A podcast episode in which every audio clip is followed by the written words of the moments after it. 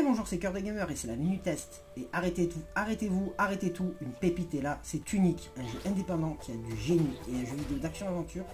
Et je vous rajouterai Enigme, développé par le développeur indépendant canadien Andrew Schuldice et édité par Finchi. Le jeu est sorti le 16 mars 2022 sur Microsoft, Windows Mac OS, Xbox. Vous jouez un renard anthropomorphe vous jouez un renard anthropomorphe dans un monde mystérieux. Le scénario ne se raconte pas, mais se découvre. Direction artistique et graphisme en low poly qui donne un côté mignon à l'ensemble du titre, oui, mais le mignon cache un jeu ingénieux. Les effets visuels sont beaux, tout n'est pas de trop dans le jeu, tout est beau, le bestiaire est beau, il y a du charisme et du charme. Le livret est bien dessiné, tout est détaillé dans le livret.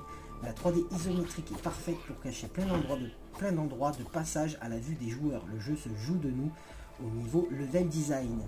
Gameplay et IA, le jeu se joue en vue isométrique. Le personnage que l'on contrôle est un renard anthropomorphe et on pourra interagir avec les objets et combattre si nécessaire à la manière de la série The Legend of Zelda, mais qui, raconte qui rencontre quelques mécaniques de la spécialité des studios From Software.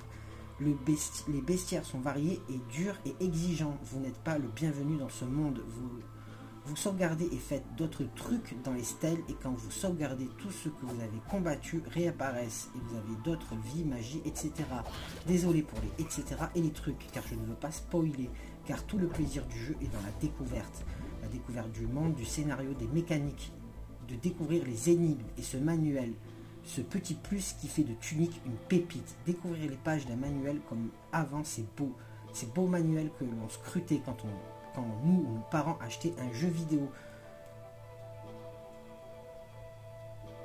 Ces petits manuels qu'on scrute avec des petits indices pour résoudre les énigmes, toutes et énigmes dans, dans Tunic. Le level design est brillant et plein d'ingéniosité.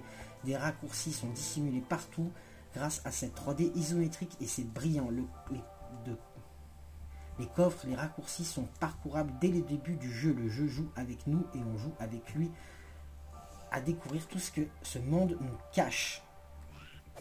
Côté musique, les musiques sont bien en harmonie avec ce qui se passe à l'écran et dans les zones du jeu. Elles ne valent pas par contre les grandes compositions et, et sont assez agaçantes parfois.